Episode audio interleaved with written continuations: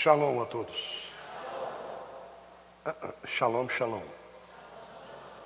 Isso. Shalom a todos. Isso.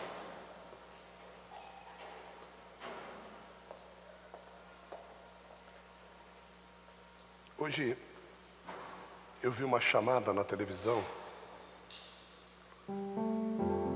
e nós estávamos sentados na mesa, almoçando, a família toda. Nós estávamos sentados à mesa e a mesa toda com, começou a comentar sobre o assunto. E eu disse para eles que todo mundo já sabe o que vai acontecer. Todo mundo já sabe o que está por vir. E a reportagem terminou assim: o que é que nós podemos fazer para evitar isso?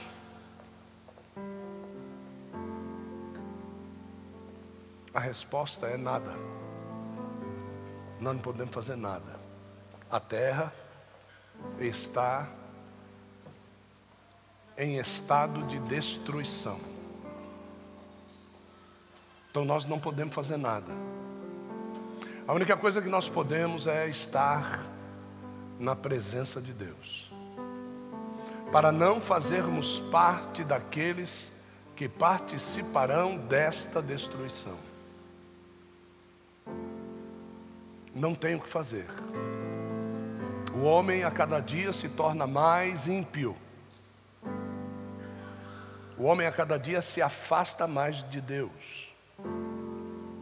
O homem a cada dia zomba mais de Deus. O homem a cada dia mata mais, aborta-se mais.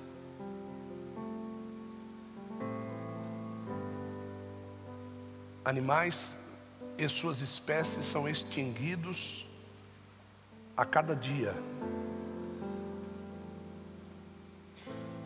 Não há como voltar para trás. Nós estamos numa ladeira íngreme, caminhando com toda a força dos nossos pés, e é a força da gravidade espiritual que está nos levando para baixo. A única e o fim da ladeira é o inferno. A única coisa que vai acontecer é que antes de nós chegarmos no inferno, Deus vai nos arrancar da terra. Porque até nós mesmos a tendência é não suportar e se perder também. Os que estão morrendo agora por esses dias estão morrendo porque a terra não é mais digna deles. Então Deus vai lá e leva embora. E eu estava sentado ali, Deus falou comigo uma coisa eu, a respeito dessa reportagem. Eu falei, eu preciso falar para eles. Eu preciso conversar com eles sobre isso. É um dos versos mais curtos da Bíblia. O mais curto é Jesus chorou. E, e, e, esse é um dos mais curtos. Eu vou falar ele no meio dessa mensagem.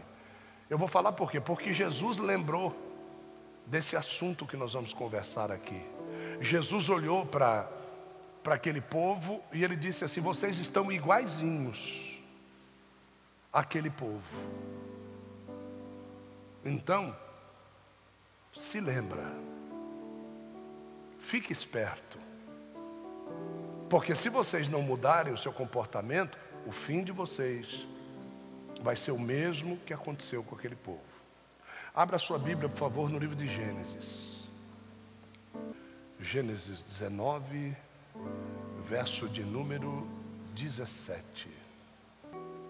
E aconteceu que, tirando-os fora, um deles disse: Ló, escapa-te por tua vida, não olhes para trás de ti, e não pares em toda esta campina, escapa lá para o monte, para que não pereças. Pode fechar a Bíblia.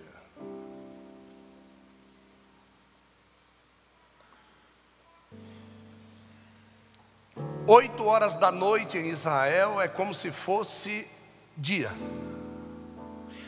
O sol brilha naquela, naquele lugar de uma forma fantástica.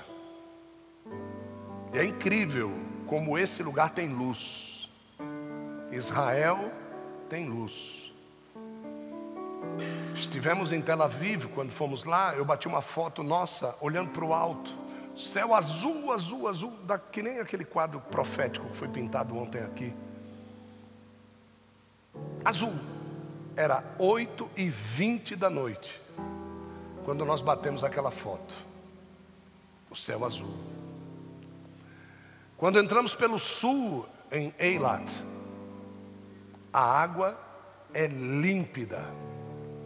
Límpida. Manda uma foto da água límpida para lá. Isso, uma foto da água límpida. Eu vou mostrar para vocês esses lugares que eu estou falando para você. Então lá em Eilat, a água é límpida. Se você põe a mão, você vê a mão debaixo d'água, você vê os pés debaixo d'água. Essa é a divisa do Egito com Israel. Nessa divisa, quem está do lado do Egito, quem está do lado do Egito aqui, a divisa é o leão. Quando você está aqui no Egito aqui, é tudo destruído. Areia, céu nebuloso. Quando você passa para Israel, o tempo aberto, o céu lindo, a água clara.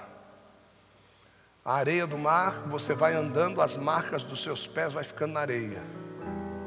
É algo paradisíaco, inexplicável como é que pode num espaço desse aqui assim mudar as regiões. Deus determinou que o Egito estava amaldiçoado e Deus determinou que Israel estava abençoado. É por isso que você, na sua vida espiritual, pode passar desta luz tão tremenda, desta limpidez tão tremenda, você pode passar para esse negrume tão grande. O salmista Davi, ele faz esta comparação, ele diz assim: guia-me a águas tranquilas, a pastos verdejantes. Mas aí ele diz assim: ainda que eu ande pelo vale da sombra da morte, aí ele volta de novo. Esse aqui é o vale da sombra da morte, essa tristeza, esta angústia, esta depressão, que na tua vida de condicionamento com Deus acontece de vez em quando. Isso aqui é natural na vida de todo mundo. Por isso que o salmista diz assim: ainda que eu ande, ele não está dizendo que ele vai andar, mas ele sabe que esses dias acontecem. Tanto é que o apóstolo Paulo, que sobe até os céus, ele tem a revelação também, ele diz lá para Efésios: ele diz assim: você tem que estar preparado para o dia mal. Então, esses dias de negras trevas, de granizo, de falta de brilho, acontecem. Mas o duro é quando não é acometimento natural. O duro é quando eu provoco isso na minha vida. Quando eu provoco isso na minha vida, Deus não tem compromisso nenhum de estar comigo lá. O compromisso dele é quando simplesmente acontece.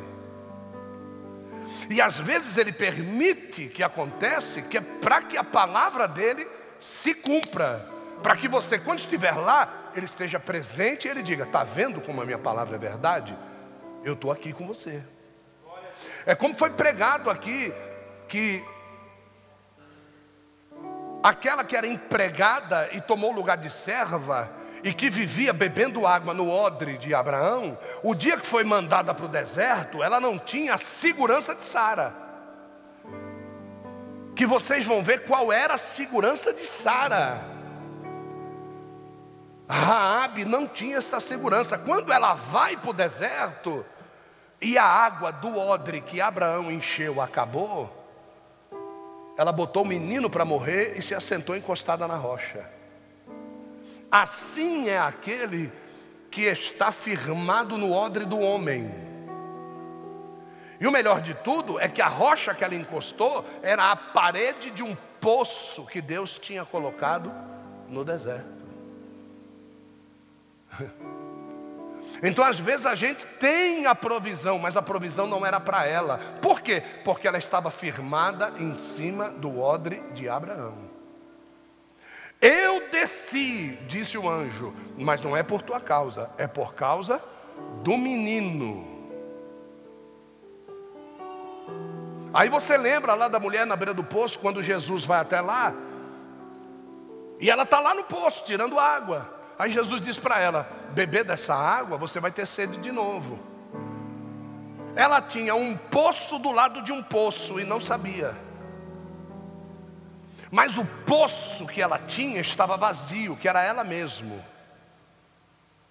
E Jesus disse: Se você beber da água que eu te der, do teu interior vai fluir um rio de águas vivas. Ou seja, nós somos o poço que devemos ter água quando nós passarmos pelo vale da sombra da morte, nós não vamos ter sede. Por quê? Porque nós temos a garantia da água. Agora, quando eu estou firmado no odre de Abraão, eu tenho que sentar do lado da rocha chorar mesmo. Que é o tal do crente mimimi que a gente vê por aí hoje. Que é um bando de chorão. Qualquer coisa que acontece, acontece Parece que Deus quer destruir ele, não é. Deus ele quer fluir a água. A água limpa já, já está lá? Põe a água límpida. Está dando para ver as rochas com alga debaixo da água aqui? Então, essa é a água do mar que Deus abriu. Qual foi o mar que Deus abriu? O mar vermelho. Então, nós estamos aqui na divisa de Eilat. Eilat é a cidade que divide o Egito de Israel. Aquela península lá atrás que você está vendo é a Síria. Certo? A Síria é aquele lugar que já está todo destruído pela guerra. É de lá que são lançados mísseis contra Israel, então não é muita distância. É quase que impossível se deter um míssil lançado dessa distância. Mas não cai nenhum míssil dentro de Israel. Toda a bateria antiaérea de Israel consegue captar os mísseis no ar, explodi-los e jogar dentro do Mar Vermelho. Esse lugar é um lugar fantástico, por quê? Porque marca a entrada do povo em Israel. O último lugar que a, que a arca da aliança foi vista dentro do Santo dos Santos foi nessa cidade, Eilat. Lá nós temos, no mesmo lugar onde o tabernáculo foi montado, nós temos ali um tabernáculo do tamanho original montado lá no deserto, lá no mesmo lugar, mesmo lugarzinho voltado para o Oriente, assim como a Bíblia diz, ele está lá, montadinho.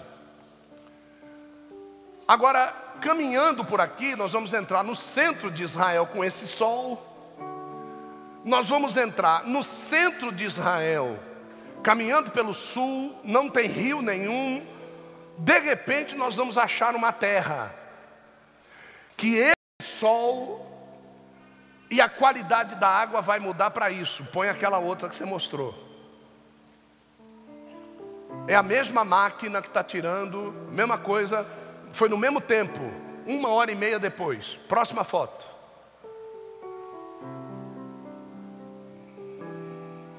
Isso aqui.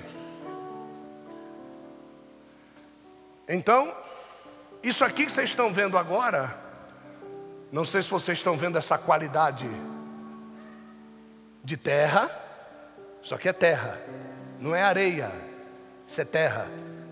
Isso aqui que vocês estão vendo aqui é o mar morto, não tem vida aqui. Isso aqui que vocês estão vendo é sal, sal. Tá certo? Sal. Agora põe a próxima foto. Aquilo que vocês estão vendo lá em cima é a esfinge da mulher de Ló. Aquela é a mulher de Ló. Que virou uma estátua de sal e está lá até hoje. Então, tudo isso que vocês estão vendo aqui, esse copinho que você está vendo na minha mão, é esse copinho aqui. E aquilo que tem dentro lá é esta terra. Diga comigo, terra. Isso, é essa terra que está aqui. Tá certo? Então eu estou mostrando isso para vocês, para vocês verem o que é que a sua desobediência pode fazer com você. acenda a luz. Isso aqui é a terra. Se você mandar para um laboratório, o laboratório vai ter os 247 elementos químicos constantes na terra estão aqui. Tá certo? Tá tudo aqui. Isso aqui é terra. Isso aqui, isso aqui, ó. Isso aqui é terra. Tá? Vem cá. Isso. Vira para eles lá. Põe a sua língua do lado de fora.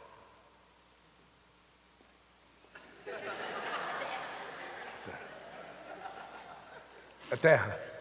Mas tem gosto do quê? Sal. Certo? Então Deus não fez, Deus não fez, presta atenção no que eu vou dizer.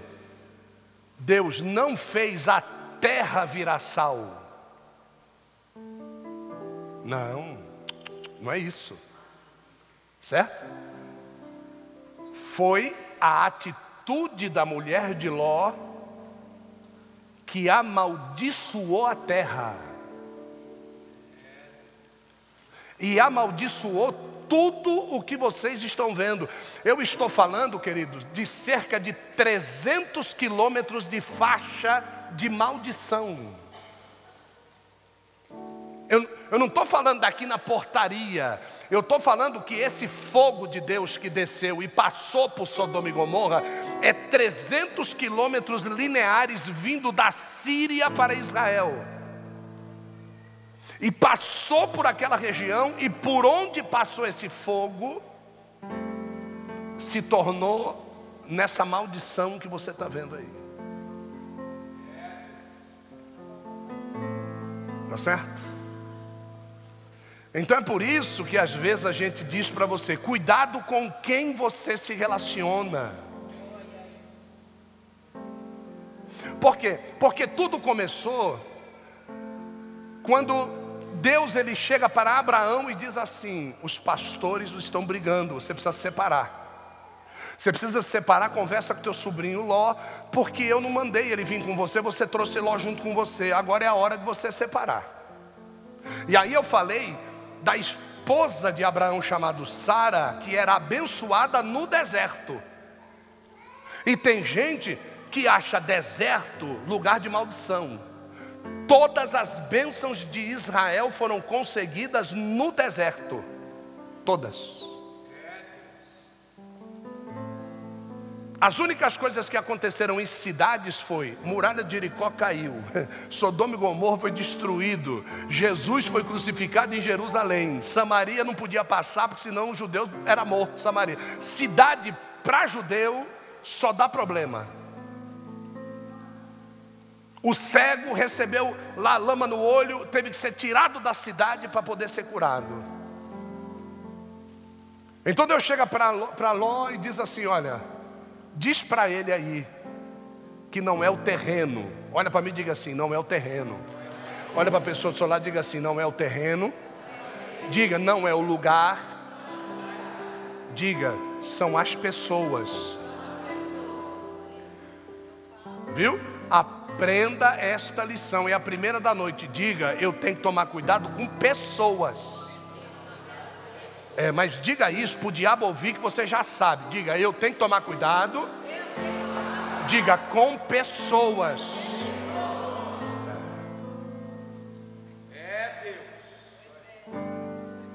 Vou dizer, o terreno de Macumba e o terreiro de Macumba só é terreiro até o dia que você pisar o teu pé lá. O dia que você pisar o pé lá, pode avisar para fazer a mala aí. A não ser que o espírito que esteja em você não seja o santo de Deus e seja o mesmo do terreiro.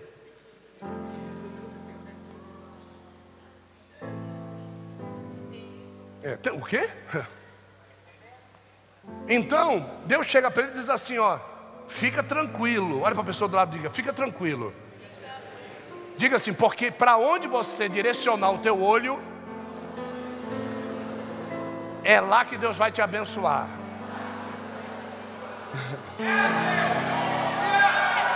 Deu para entender? Então dá um glória aí, irmão. É, né?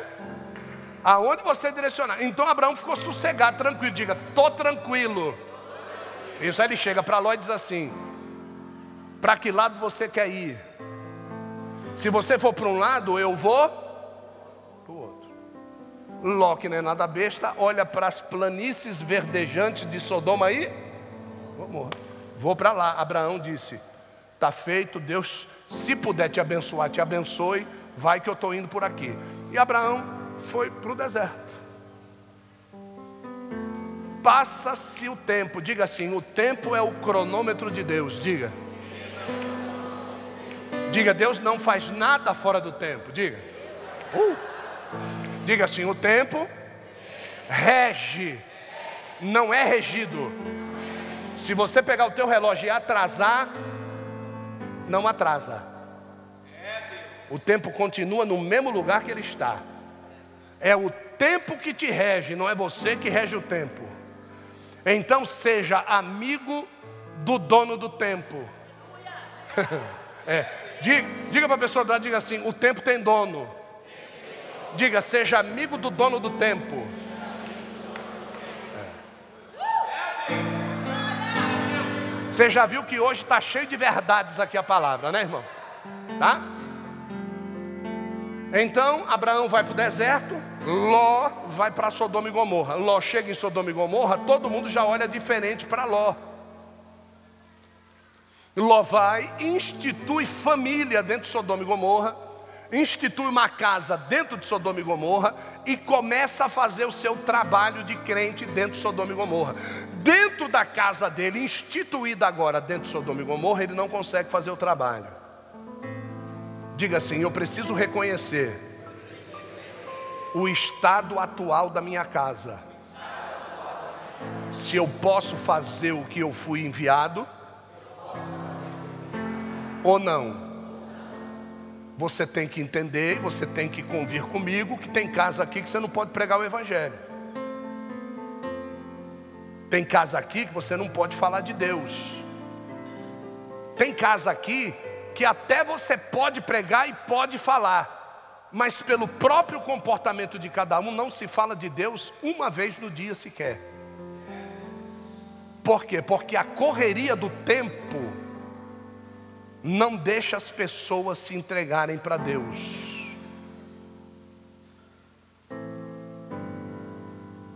Diga, eu não consigo gerenciar o tempo. Diga, eu tenho que ser amigo do dono do tempo.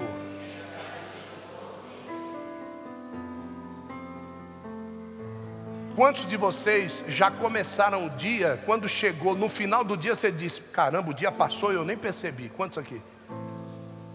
E quantos aqui que já sentiram isso, ficou o dia todo olhando para o relógio e disse assim: parece que o dia não passa. Pergunte para a pessoa, se ela diga assim: por que essa diferença? Quando o tempo passa correndo, se você tem Deus na vida, é porque o dono do tempo, que é teu amigo, já percebeu que você cumpriu tudo o que tinha que cumprir, então ele acelera o para que você não venha estar ocioso e venha a pecar. Se Se você é amigo do dono do tempo e o dono do tempo verifica que você não fez bexiga nenhuma daquilo que você tinha que fazer e que estava determinado para que você fosse feito ou para que fosse feito naquele dia, então o dono do tempo faz e e o dia parece que não há. Por quê? Porque ele está querendo te dar uma chance de que você possa se redimir do teu erro e possa fazer logo aquilo que foi determinado para você.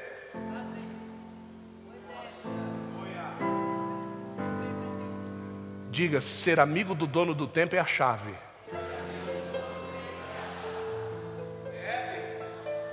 Pronto. Tem muita gente que diz que a primeira coisa que tem que se dizer no dia é bom dia, Espírito Santo.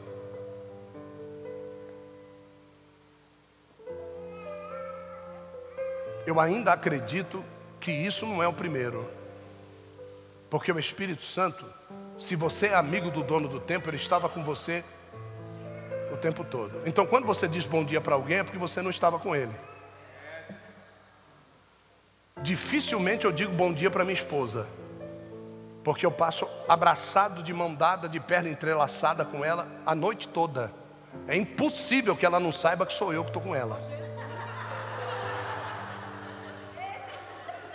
Então, se você passa com Jesus de perna entrelaçada, abraçado a noite toda, é impossível que você não saiba que é Ele que está com você. Então, eu acho que a primeira coisa que a gente deveria fazer é perguntar assim: qual é a minha agenda de hoje, Espírito Santo? Se você quiser que o Espírito Santo se aqueça, chega para ele e diz assim: o que é que nós vamos fazer juntos hoje, Espírito Santo?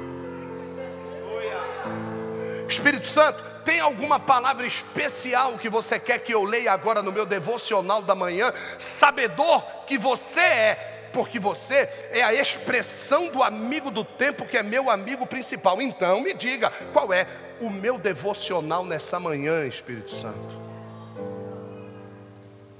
Se nós agíssemos assim, nós nunca íamos cantar aquela, aquela estrofe do hino que diz assim: o meu orgulho me tirou do jardim, tua humildade colocou jardim em mim. Se eu vender tudo que tenho em troca do amor, eu falharia ah, pois o amor não se compra, nem se merece. O amor se ganha e de graça o recebe. Eu quero conhecer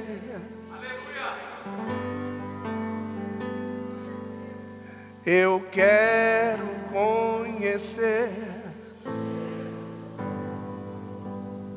Se a gente fosse humilde o suficiente para dizer, Senhor, eu tenho tanta coisa para fazer hoje, mas nada delas está ligado com você. Se você fosse humilde para entender isso, e não ficasse dando desculpas a respeito do teu dia que você tem que ganhar dinheiro, você tem que pagar suas coisas, você tem um monte de compromisso, você tem um monte de clientes, você tem isso, você tem aquilo, você tem aquilo outro. Se você fosse humilde para dizer, Jesus, se intromete no meio aí e me põe na tua agenda. Faça com que tudo que eu tenha que fazer possa ser feito. Mas se eu perder algum desses compromissos, que eu perca um desses compromissos para ti. Não sei se você está entendendo o que Jesus está dizendo. Ló, ele não conseguiu gerenciar isso dentro da casa dele. Sabe o que ele foi fazer? Ele pegou a escrivaninha dele, o computador dele, pegou a lamparina dele, pegou a caneta Montblanc dele, e ele foi lá para a porta de Sodoma e Gomorra. Olha que situação. Ló não podia atender os seus clientes de mudança de caráter e comportamento de vida, ele não podia atender isso dentro da casa dele. Olha para a pessoa, e diga assim: por que será? Porque às vezes, mesmo eu sendo descendente de Abraão, a minha casa é mais tribulada do que Sodoma e Gomorra. E eu preciso dar um fim nisso, eu preciso acabar com isso. Tem casa que você entra, teve uma vez que nós viemos aqui na Vila Sabrina, perto do ponto final de um ônibus, nós fomos orar na casa de um menino, que nós tivemos oportunidade de vê-lo numa tarde da bênção que acontece aqui perto da Araritaguaba aqui, a gente foi conhecer esse menino e a gente foi lá. Era um menino que tinha um problema de gênero na vida dele. Então, quando nós chegamos no portão, era um corredor muito fino, é, uma paredes assim muito finas. Eu era gordão na época ainda, eu tinha dificuldade de passar de ombro largo, eu tinha que passar meio de lado. Porque o corredor era fino demais. Gente, nós sentíamos o cheiro de demônios no portão. No portão. É impossível que se sinta bem dentro de uma casa como essa. Nós não conseguimos identificar cozinha, quarto e sala, não dava para identificar o que era. Eu orei, intercedi, mas o menino, mesmo assim, me ofereceu um copo d'água. Quando ele pegou no copo, não dava para ver o vidro do copo. Tem casas, gente, que são assim, sujas. Tem casas que são bolorentas. Eu não sei se essa é a palavra, minha avó usava essa palavra. Né? Bolorento, é bolorento, você sente o cheiro do bolor. E as pessoas ainda dizem assim: não vou cuidar porque não é meu. Você não vai ter nunca. Deus nunca vai colocar nada na tua mão, porque tudo que vem na tua mão você não cuida. E Ló tinha uma casa como essa, uma casa úmida, uma casa com os azulejos do banheiro cheio de gordura. Não sei se você sabe quando a gente toma banho, gordura sai da gente. E isso fica impregnado. Se você fora do box do teu banheiro tem lá um rejunte de azulejo branco, pode acreditar, o construtor não botou rejunte marrom dentro do box. É branco também. Lote uma casa que ele não podia levar as pessoas. Ele não podia dizer que ele era servo de Yahvé com a casa, com a família, com a mulher, com, a fi com as filhas que ele tinha. Não dá. Então ele foi atender lá na porta. E lá no deserto, tudo ia bem com Abraão. As tendas todas organizadas, Sara tinha sua tenda, Abraão tinha sua tenda, tudo organizado, as ovelhas tudo bem tratadas, Deus mandava alimento para as ovelhas no meio do deserto, ninguém morria de fome, todo mundo vivia bem. Quando os anjos foram abençoar a Abraão, foram lá revitalizar a área sexual de Abraão no deserto, foram botar menstruação de volta no útero ressequido de Sara no deserto. Não foi no Albert Einstein, não foi na, no Santa Joana, não, foi no deserto. Tem mulheres que não se cuidam, não vão no hospital, não vai fazer um exame, não sabe de nada da vida.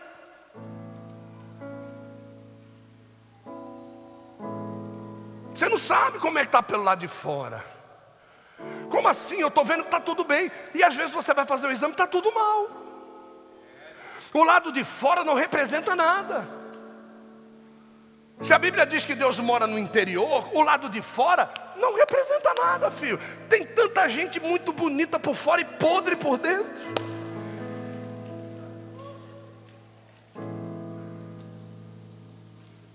Quando os anjos, os três, diga três anjos, quando os três anjos chegam lá no deserto, eles olham para Abraão sentado na porta da tenda, meio-dia, e eles dizem: tem alguma coisa errada com Abraão.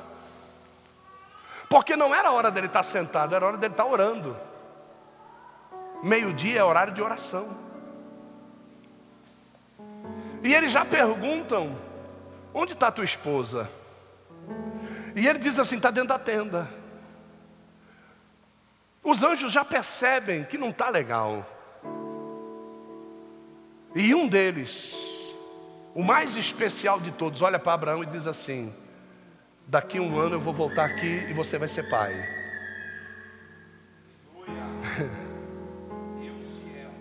Olha o poder desse anjo. Daqui a um ano eu volto aqui e você vai ser pai. Abraão pensa, pensa. Como eu posso ser pai? Como? Quando o anjo diz isso, Saraí percebe dentro da tenda o que foi falado e dá risada. Tem coisas na minha vida e na sua vida que não acontecem porque o nosso cônjuge dá risada das coisas que Deus fala. O nosso cônjuge não acredita naquilo que Deus fala. Então, esse mesmo anjo vai até a porta da tenda de Sara e diz assim: Sara, por que você riu? Sara, de dentro da tenda, responde: Eu não ri. O anjo muda o tom de voz e diz: Você riu sim. Aí ela abre a tenda porque ela percebeu a mudança. Ela abre a tenda, põe a cara para o lado de fora e diz assim: Por que você riu? O nome da criança será Risos. Porque Isaac quer dizer risos. Para que você nunca mais esqueça de que você não deve rir daquilo que Deus fala com você. O nome da criança é risos. Assim como tem nome de criança na Bíblia que é a glória de Deus se foi. O nome da criança é Icabod. Foi-se a glória de Deus. Então, quando você for se casar, não gere um Isaac e também não gere um Icabod. Gere um sete. O Senhor me abençoou com um filho macho.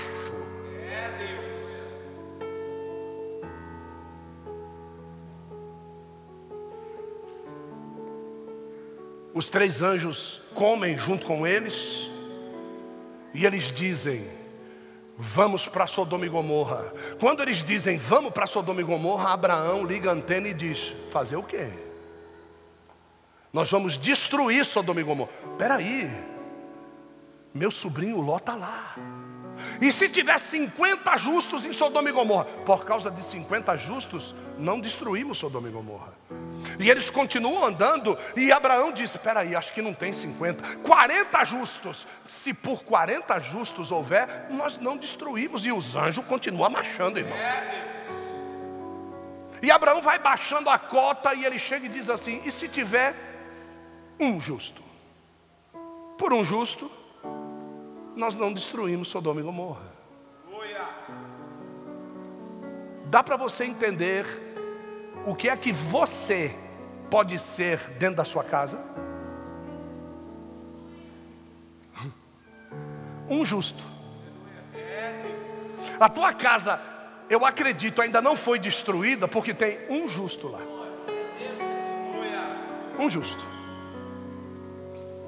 E eu não estou reivindicando essa posição para mim, não. Eu quero saber de que eu ainda tenho chance de me tornar justo. Deu para entender? Aí, diga, sai três, chega dois, falta quantos? Um. Por que, que esse anjo sai de Sodoma, meu amor? Por que, que esse anjo sai junto com os três de Abraão, da terra de Gerar, e quando chega em Sodoma, só tem dois? Sumiu um anjo, desviou, não. Esse anjo é aquele que disse: Daqui a um ano eu volto e você vai ser pai. Esse anjo era o Verbo. Esse anjo era a materialização de Cristo antes de se tornar homem. Esse era o anjo do Senhor. E Deus não poderia destruir Sodoma e Gomorra sem que o verbo estivesse nos seus lábios. Então o anjo tem que sair da terra, subir para o céu e ser verbo na boca de Deus. Por isso que Jesus diz lá: sem mim nada podeis fazer. Quando você profetiza alguma coisa em nome de Cristo, o verbo profetizado na sua boca é a própria palavra que é Ele. No princípio era o Verbo, o Verbo estava com Deus, o Verbo era Deus tudo aquilo que foi feito, foi feito por intermédio dele. Quando Deus dizia bará, ou Deus dizia aconteça, nasça, apareça, era Jesus que fazia acontecer. Então esse anjo tem que sair dali e subir para que Sodoma fosse destruído. E os dois outros anjos entram em Sodoma e estão à procura de Ló. Quando eles entram em Sodoma, eles vão passando todo mundo. Olha lá, olha lá, olha lá, olha lá. É quando a gente passa em Sodoma. Esse é o comportamento de Sodoma. Ele entra na casa de Ló. Quando Ló percebe que é o anjo, ele já oferece comida. E aí o que, que acontece? Ele passa pela porta de Sodoma. Ló está lá julgando. Ele pega Ló pela mão e vai levando para casa. Quando eles vêm, Ló junto com o rapaz, vestido bonito, aquela face bonita, aqueles cabelos lindos, os olhos lindos, e dois homens grandes daquele acompanhando Ló, vai todo mundo atrás. Ele entra na casa de Ló, Ló diz: Entra comigo. Ele diz: Não vou entrar, a gente dorme na cidade. Por que será que o anjo não quis entrar na casa de Ló? Tem uma passagem na Bíblia que diz assim: Muitos de vocês estão recebendo anjos na sua casa e não sabem. Mas a Bíblia me garante também que tem anjo que se recusa a entrar na casa de alguns. Então vai prestando atenção no que Deus está falando com você. Eu quero saber se no teu estado atual um anjo entraria dentro da tua casa se ele dormiria, se ele comeria da tua comida. Aí esse anjo vê a insistência de Ló e diz assim: Vamos entrar. Quando o anjo entra, querido, vem todo mundo para a sala. E aí fica aquela muvuca, porque uma grande multidão está do lado de fora da porta. As moças vão para a janela, Ló mete a mão nas moças e joga para trás da porta, sai na porta e tranca a porta. Ló aparece para todo mundo e todo mundo diz: Nós queremos esses dois homens que entraram aí na sua porta, porque nós queremos fazer sexo com eles. Põe eles para fora aqui que nós queremos abusar deles. Querido, quando os anjos ouvem isso, os anjos abrem a porta, pega Ló, joga para dentro, fecha a porta, estende a mão. Eles não precisam emitir nenhuma palavra. Eles não dizem fiquem cegos, eles não dizem estão amaldiçoados, eles não dizem o Senhor te repreenda. Não diz nada, ele só estende a mão. A Bíblia diz que todos ficaram cegos. Mas você sabe qual foi a negociata que moveu os anjos? É aquilo que Ló disse. Ló disse: Calma, não mexa com esses homens, são homens de Deus. Eu tenho duas filhas virgens, eu dou as minhas filhas virgens para vocês transarem com elas, mas não mexam com esses homens. Quando Ló disse isso, o anjo saiu, pegou Ló e jogou para o lado de dentro. E disse assim: No reino, embora tua família não preste, Embora a tua família não tenha nada de Deus, a tua família, mesmo assim, é o bem maior que você possui. E se a tua família é o que ela é, o maior culpado dela ser o que ela é, é você mesmo. Não tem ninguém culpado da minha família não ser o que Deus projetou para ela ser. O culpado sou eu. Eu estou chegando atrasado nas situações. Eu não estou fazendo o que tem que ser feito. Eu não estou falando o que tem que ser falado. Eu não estou pregando o que tem que ser pregado. Eu não estou batendo em quem tem que apanhar. Eu não estou fazendo o que tem que ser feito. É assim. Aí chega o momento da palavra. O anjo olha para nós e diz assim: Escapa-te por tua vida Chega, Ló, escapa-te por tua vida, não olhes para trás de ti, não pares em toda esta campina, foge para o monte para que você não pereça. Nós vamos destruir Sodoma e Gomorra. Está acabado. Esse é o período da terra hoje. O que o Senhor mandou te dizer? Escapa-te por tua vida. Mas e a minha família? Não olhes para trás de ti. Mas dá vontade de voltar, não pares em toda campina. Mas eu não tenho para onde ir, foge para a igreja, para que você não seja perecido.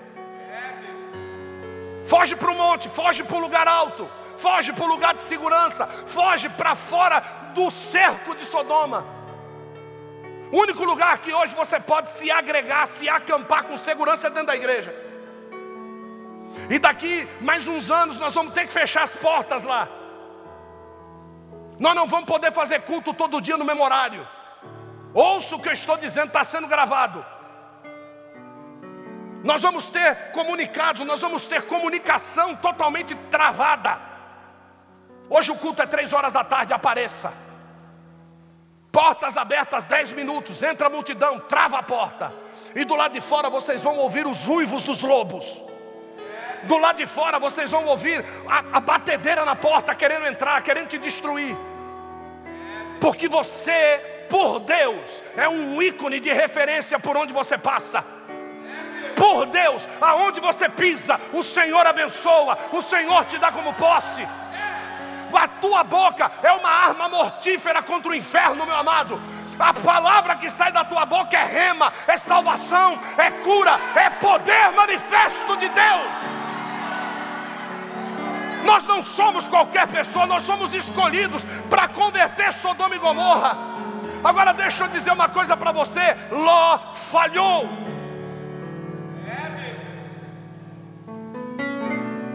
Do que adianta você viver comendo do que tua mãe dá, e aquilo que tua mãe e o teu pai ganham, não vem de Deus. Você tem que se submeter a isso. Você está comendo na mesa com demônios. É isso que indigna Deus sendo Ele um Deus provedor, sendo Ele um Deus curador, sendo Ele um Deus libertador, você tem que ficar na mão de quem não tem Deus. É isso que o céu se indigna ao nosso favor e contra nós.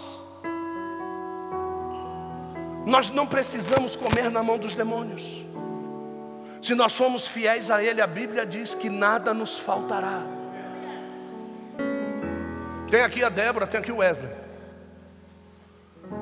viviam uma vida na mão de familiares, lá em Bauru. Até que um dia foram no encontro de casais, foi no encontro de casais, né? Foram no encontro de casais, chegou no encontro de casais e eles disseram: Não, meu, a gente não pode continuar assim, não, velho. Nós estamos errados, nós temos que sair daqui. Vieram embora. Aí, Deus pega e leva para o deserto. Deus pega e leva para o deserto. Lá tinha carro, lá tinha apartamento, lá tinha casinha, lá tinha, lá tinha banheirinho com chuveiro quente. Aí Deus pega eles e traz para onde? Para a escolinha da igreja. Aí vai dormir no colchão, vai dormir no chão, vai dormir às vezes com chuveiro frio e não sei o que, esse negócio não tá bom e tá coçando e tá apertando e não sei o que, o que que faz? Volta para Bauru, chega lá em Bauru, cai de novo na mão de Faraó. Aí vai ser apertado e Deus manda. Sabe o que aconteceu o casamento? Vá, separaram. Aí vem ele correndo. Apóstolo, bispo, pelo amor de Deus. Ah, meu Deus do céu. Ah, meu Deus do céu. Ah, meu Deus do céu. Chegou assim mesmo, com essa vozinha assim. Sentou na mesa de casa, demos-lhe porrada até não querer mais. A bispa pegou essa daqui pelo outro lado e dá-lhe porrada. Não, porque eu não quero, porque não sei o quê. Então fica aí, fica aí, ele está muito bem aqui. Vai arrumar emprego, vai estudar. E ela, e ela dura, irmão. Mulher que é bicho terrível. E ela dura. Não vou, não vou, não vou, não vou, não quero, não tem jeito, não sei aonde, não sei o quê. Aí o que, que acontece? Deus está querendo trabalhar e tem gente que não quer deixar Deus trabalhar. Tem gente que acha que a estratégia dele é melhor do que a estratégia que Deus tem para renovar, para restaurar, para reconstruir, para curar, para fazer tudo novo. Tem gente que acha. que é mais do que Deus. Aí conseguimos trazer. Chegou uma ruda. A tampa de pinga. Uma ruda. Aí conversa, conversa, põe os dois, vão morar, não sei o quê. Junta. Quando chegaram aqui não tinha onde morar, essa é a ideia. Não tinha onde morar, não tinha onde ficar. Só que o propósito já estava armado. Dissemos para ela: vem aqui, vem num culto, que nós conseguimos uma chave de uma casa e ficamos com ela no final de semana. A dona permitiu que a gente ficasse para que vocês vejam isso. Nós vamos arrumar um emprego para vocês. A gente aluga a casa para vocês, mas vocês têm que pagar o aluguel, queridos. A casa já estava alugada, a casa já estava montada, a igreja toda forneceu tudo o que tinha dentro da casa: copo, mantimento, compra, até a cama dele já estava lá dentro da casa, tudo certinho montado. Quando essa daqui abre a porta de casa, ela. Parecia aqueles Fusca que não pega. Aí ela disse assim: Lodebar, nunca mais. Pulou para dentro, está lá até hoje. Casamento restaurou, Tacabei bola aí no, no, né? Até fio fizeram, irmão. Ah, e tem mais. Podia ter filho? Não, né? Querido, o deserto é a porta de milagres que Deus tem para a minha vida e para a tua vida. Não tem lugar melhor do que o deserto para a gente aprender a dar valor àquilo que Deus tem para mim e para você. Ah, eu estou no deserto. Dá glória a Deus, porque Lodebar vai ficar para trás rapidinho. Deus tem porta grande para mim e para você. O deserto vai ficar para trás. Deserto não é lugar de se morar, deserto é lugar de se passar dando glória. Estão aí estabelecidos, trabalhando, tranquilos, estão acertando sua vida financeira, vão juntar dinheiro, a casa lá está toda montada. Tem algumas coisas só lá agora que é deles. Nossa, apóstolo, mas a igreja fez isso. Se a igreja não fizer isso, não é igreja, querido. Ló sai de lá. E ele tem que levar a esposa e as filhas. E ele diz: preciso levar também os meus futuros genros. Aí Ló diz assim para eles: vai acabar tudo. Estou vendo já a cara de Ló dizendo: acabar tudo.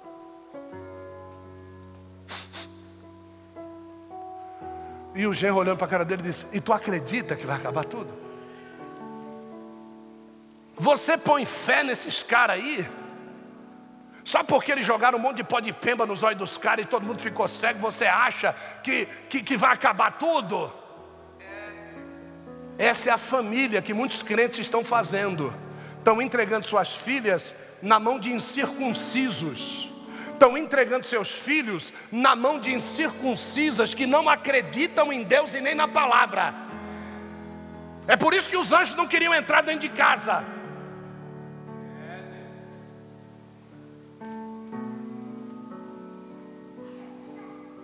Aí as filhas vêm debaixo de, de tapa, irmão. A mulher doida para assistir o último capítulo de Saramandaia, querido. Ela sai de lá e, e a notícia tinha sido dada: não olhe para trás. Quando você vem para a igreja, a tua notícia é: não olhe. A primeira coisa que acontece quando a gente vai para o deserto é construir bezerro de ouro. Sabe por quê? Porque lá no Egito estava cheio de bezerro de ouro. A última coisa que José fala no Egito, sabe o que, que é? Quando os meus ossos estiverem fluídos dentro do caixão, pega os meus ossos e leva para Israel. Não deixa os meus ossos no Egito. E tem crente que é um pé na igreja e um pé no Egito. Deixa sempre a ponte armada. Está vendo que o negócio é amaldiçoado, mas não larga. Está vendo que o negócio não vai, mas não larga. Porque o discurso é: se eu largar aqui, quem é que vai me dar de comer? Eu vou dizer: Faraó. Porque o dia que você largar, você vai ver quem é que vai te alimentar. O dia que você meter o pé no Satanás, você vai ver que Deus está de braços abertos para te abraçar. Enquanto você comer na mão de Deus e na mão do diabo, deixa eu dar uma notícia: Deus não vai dar a glória dele para você, você só está comendo na mão do diabo. Tem gente que trabalha para Satanás. Aí ele diz: Vou levar meu dízimo para Deus. E ele não consegue dizimar. O cara não consegue dizimar. Por quê? Aqui não deita o que não é de Deus.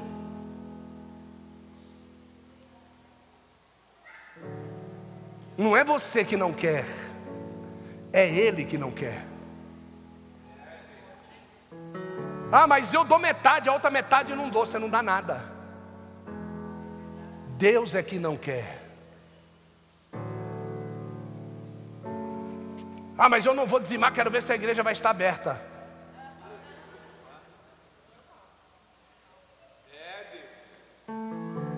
Deus não te quer. É melhor você mudar a ação e atitude e colocar a tua vida na mão de Deus. Essa mulher que vocês estão vendo aí nessa estátua que está aqui, desde a época de Gênesis. Essas montanhas, elas são cortadas por ventos de quase 140 quilômetros por hora. Ela corta de um lado, corta do outro e a estátua fica de pé. Está lá. Ou você acha que fizeram a estátua para me bater foto? Você acha que o lugar que eu pisei, os beduínos do deserto jogaram sal para que quando eu metesse o dedo e botasse na boca, é realmente é sal. O melhor de tudo é que no final o mar morto morreu. E o mar morto não era morto. Que lindo, o mar morto morreu. E tudo que tinha nele morreu. Se eu tentar mergulhar nele, eu não consigo, a água não deixa. Eu bato na flor da água e fico boiando, mesmo que se eu queira afundar, não afunda. Mas aí chega Deus no livro de Daniel e diz assim: que no final dos tempos eu vou dar vida ao mar morto. Aí vem os boles e começa a sair água. E uma faixa, aonde tem essa faixa branca que vocês viram lá, já agora já está tudo transparente e já tem vida. Peixinhos pequenos já estão vivendo dentro do mar que era morto e agora é morto vivo. Essa profecia tem mais de 2.400 anos. E mesmo assim você não muda de vida. E ele disse: logo depois disso, quando o mar morto tiver vida, o Armagedon abre a porta para a guerra e a terra é destruída. E você não acredita. A mulher de Ló não acreditou, olhou para trás, virou a estátua de sal. As duas filhas dele foram levadas de uma forma indevida. Quando chegam no Monte Zoar, embebedam o pai, dormem com ele, fazem sexo com ele e geram os amonitas e os moabitas que são hoje toda a cercania da Síria que você pode imaginar. É tudo Moabita e Amonita, gerados pelas filhas de Ló, porque olharam para trás e viram que a cidade tinha sido destruída. E disseram: Não existe mais homens para poder fazer com que a nossa descendência cresça. O único homem que sobrou é meu pai, então eu vou dormir com ele. Que, que o senhor está querendo dizer? A sua própria casa gerará maldição sobre a sua própria vida se você não fizer agora, hoje, aquilo que você tem que fazer. Deus levantou você, homem, na sua casa, para ser o gerador de vida dentro da sua casa.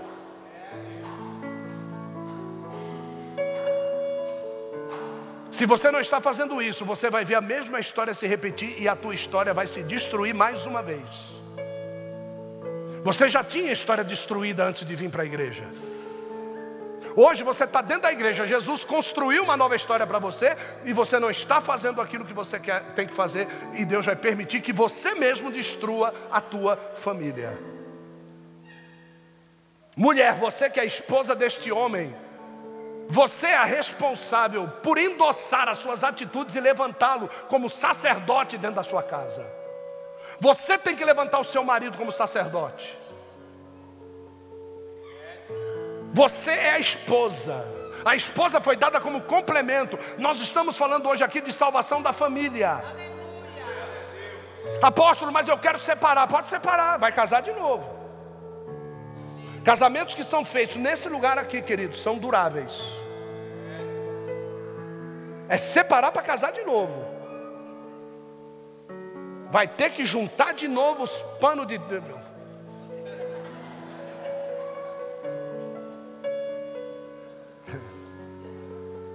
Viu? Vai ter que se render. Não, porque. Não, aqui não.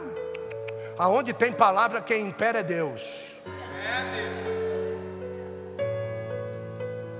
Os jovens aí, tudo aí, tudo arisco, não sei o quê.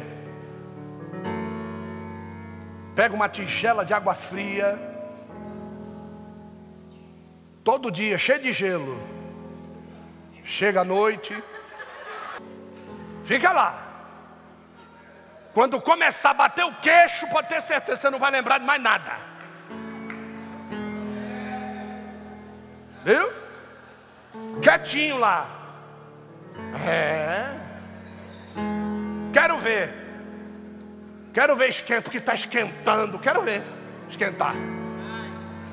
É, ué. Viu? Deixa lá. Isso. Tigelinha. Do lado da cama. Pegue lá um frigobar para fazer o gelo. Viu? E ponha lá. Tá certo? Você vai esquecer rapidinho. Não estou aguentando, vou ter que ligar. Liga.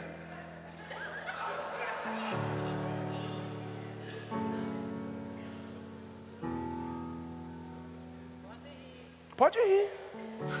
Você vai ver o que, que Deus vai falar com você essa noite. Você vai ver. É melhor colocar o saco numa tigela gelada do que perder ele. Porque tem um monte de barriga de tanquinho aí, ó, que já não serve para mais nada. Viu? Deus tem paralisado muita gente por aí, você não está sabendo. E o Deus que eu conheço revitalizou Abraão. E se ele revitaliza, ele para também. Se ele revitaliza Sara, ele para também. Porque às vezes nós temos discurso de que eu posso, de que eu vou ter, eu vou fazer. Deus diz assim: vai, então faz, eu quero ver você fazer.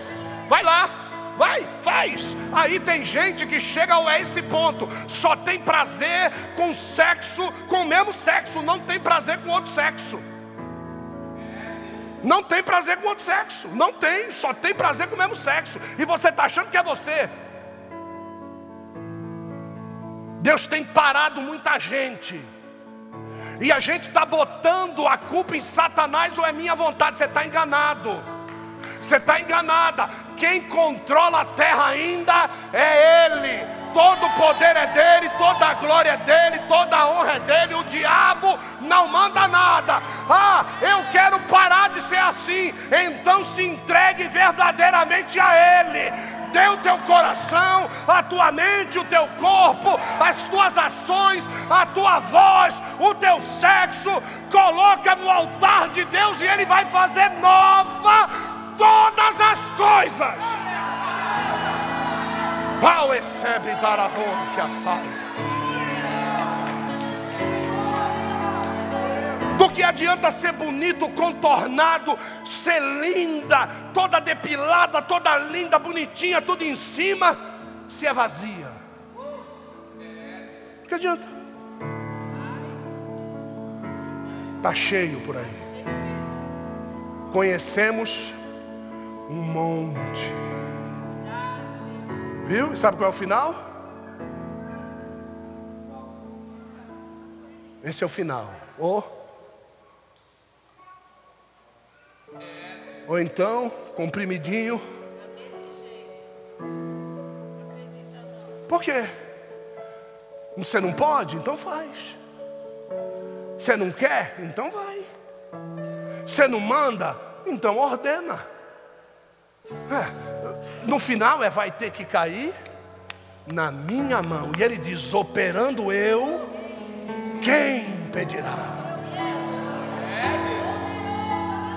A senhora não pode ter filho, o seu interior está todo complicado, é quase que impossível se gerar numa atmosfera uterina como essa. A temperatura do teu útero vai matar o espermatozoide. É impossível estar tá segurando a criança no colo ali, ó. É dessa que eu estou falando. A criança está no colo dela ali, perfeita, com saúde, cheia de graça, sorridente, brincalhona, porque quando ele opera, ninguém pode impedir. Percebe a calabadoia bauer, percebe o biafal, entre calabacéria. Vai, diz que ele não pode, diz que ele não faz, vai, diz que ele não tem poder, que ele não é, diz, eu continuo dizendo, glória seja dada ao nome de Jesus. Me disseram, porque tem um rapaz na igreja que não pode ter filho. Eu falei, o quê? Não pode ter filho. Das duas, uma, ou ele não serve a Deus, ou ele é broxa. Não, não, não, broxa ele não é. Então ele não serve a Deus. Então ele está se vendendo e Deus não opera em vendido. Que isso, apóstolo? Estou falando sério. Essa igreja aqui, queridos, é a igreja de milagre. Os poucos que tem aqui, que são fiéis, todos já viveram milagres grandiosos de Deus. Todos. Todos. Eu não vivi ainda. Sirva a Deus. Da forma correta. Seja simples. Deixe de ser metido. Deixe de ser o bonzão, bambambam. Bam, bam. Deixa de, de, de ficar na mão de familiar vai servir a Deus com a tua renda, não precisa de ninguém. O dia que você começar a servir a Deus com a tua renda e deixar de depender dos outros, para os outros dizer o que você tem que fazer ou não, você vai ver que existe um Deus no céu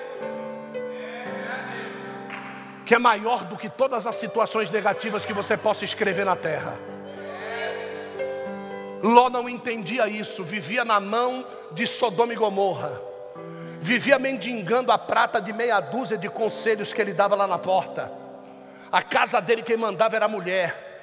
A casa dele quem mandava eram as filhas, eram os genros. Quando ele chegou para pregar a palavra, riram na cara dele. Tem muita gente dentro da igreja de Cristo hoje assim.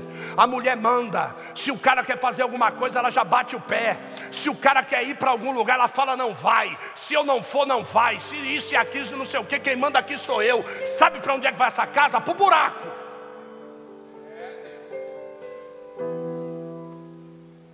Eu posso dizer uma coisa para você: eu não decido nada dentro da minha casa, mas nada dentro da minha casa é feito sem a minha decisão. Dorme nesse barulho, vai, dorme nesse barulho. Eu não decido nada dentro da minha casa, tudo quem decide é ela, mas ela não faz nada sem vir pedir autorização para mim. Precisa ser mandão?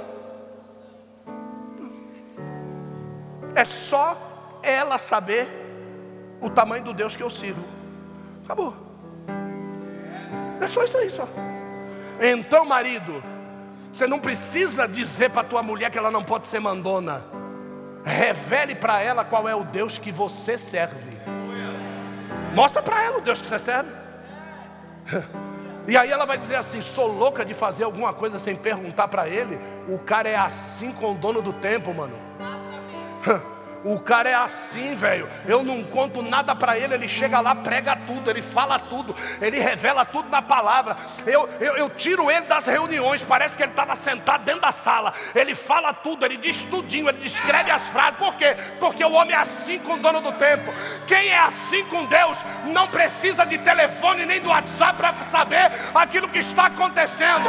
Deus fala com ele e ele simplesmente transmite para dizer o seguinte: não adianta fazer pelas costas, eu já sei antes de você planejar.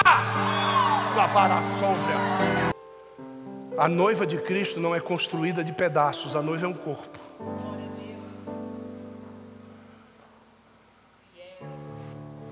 A noiva é um corpo.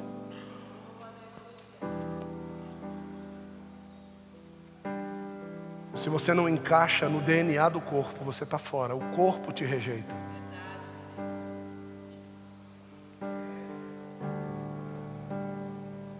Nós somos uma pequena partícula do corpo. Uma pequena partícula de veneno na corrente sanguínea mata o paciente. Nós não podemos ser veneno no Evangelho. Nós temos que ser saúde no Evangelho. As nossas ações determinam quem nós somos, aquilo que nós acreditamos, aquilo que nós pensamos, as nossas ações dizem mais cedo ou mais tarde quem nós somos. Você pode até pensar mal de mim hoje, as minhas ações vão dizer para você quem eu sou. Entendeu? As minhas ações, amanhã, elas vão dizer para você quem realmente eu sou. A bispa é, o Samuel é, o Lucas é, a Bruna é, o Lucas Gil é. Todos vocês vão saber amanhã quem nós somos. Quando a Nayara chegou na igreja com nove anos de idade, a família dela não sabia quem nós éramos. Foi passando o tempo, a família dela foi nos conhecendo. Até que chegou o dia que ela disse assim para a mãe e para o pai dela: Eu não vou morar mais com vocês. Eu vou morar lá na Vila Maria, perto da igreja, porque eu quero servir a Deus na igreja. Sabe o que os pais dela fizeram? Pode ir, filha, você está em boas mãos. Sabe por quê? Porque eles conheceram a gente. Então tem muita gente que fala de você sem conhecer você. Não andaram com você, não comeram um quilo de sal com você eles emitem opiniões ao seu respeito, sem saber como é a sua casa, a sua família. Eles não sabem como é o seu nome na sociedade. Faz 30 anos que eu sou crente. Tem gente no dia 27 de julho agora que faz 30 anos que não me vê. Quando ficou sabendo que eu tinha me convertido, todos eles vão estar no mesmo lugar, porque foi anunciado que eu vou estar lá. E para mim entrar nesse lugar junto com a minha família, sabe o que, que vai ter que fazer? Vai ter que colocar segurança. Nós vamos ter que entrar abraçado por segurança. Porque senão nós não vamos chegar no lugar aonde eu vou ter que subir para pregar a palavra de Deus. Sabe por quê? Porque eu não tenho medo de voltar em Lodebar. Então eu vou no lugar da onde eu saí. É lá que eu vou. E tá todo mundo, todo mundo vai lá, sabe para quê? Para ver se é verdade o que Deus fez na minha vida. Porque eles me conheciam na época do mundo. Aí estão anunciando que agora o ex-fulano é apóstolo Gilson Henrique. Os caras, não, para, meu. Não, velho, não. Nós vamos lá para ver. Já tem 3 mil ingressos vendidos. Sabe quanto tempo eu vou falar? Dez minutos. Sabe o que vai acontecer lá, gente? Vai ser um rebuliço da bexiga aquilo lá, meu irmão. Porque a gente conhece as pessoas pela essência da família. Eu vou apresentar minha família, eles vão olhar, eles vão saber com quem eu andava, o que eu bebia, o que eu cheirava, o que eu fumava, o que eu fazia, o que eu detonava, e agora eles vão ver uma outra pessoa chegando lá. 30 anos depois,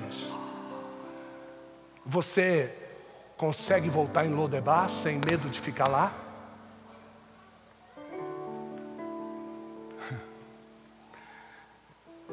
Balança a tua cabeça para Deus te levar lá, balança.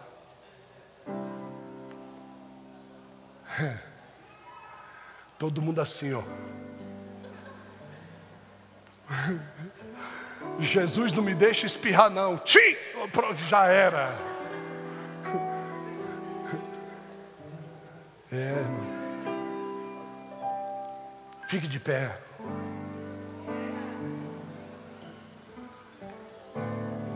Olha o conselho que eu vou te dar, ó. Magnânime, tá? Escapa-te por tua vida hoje.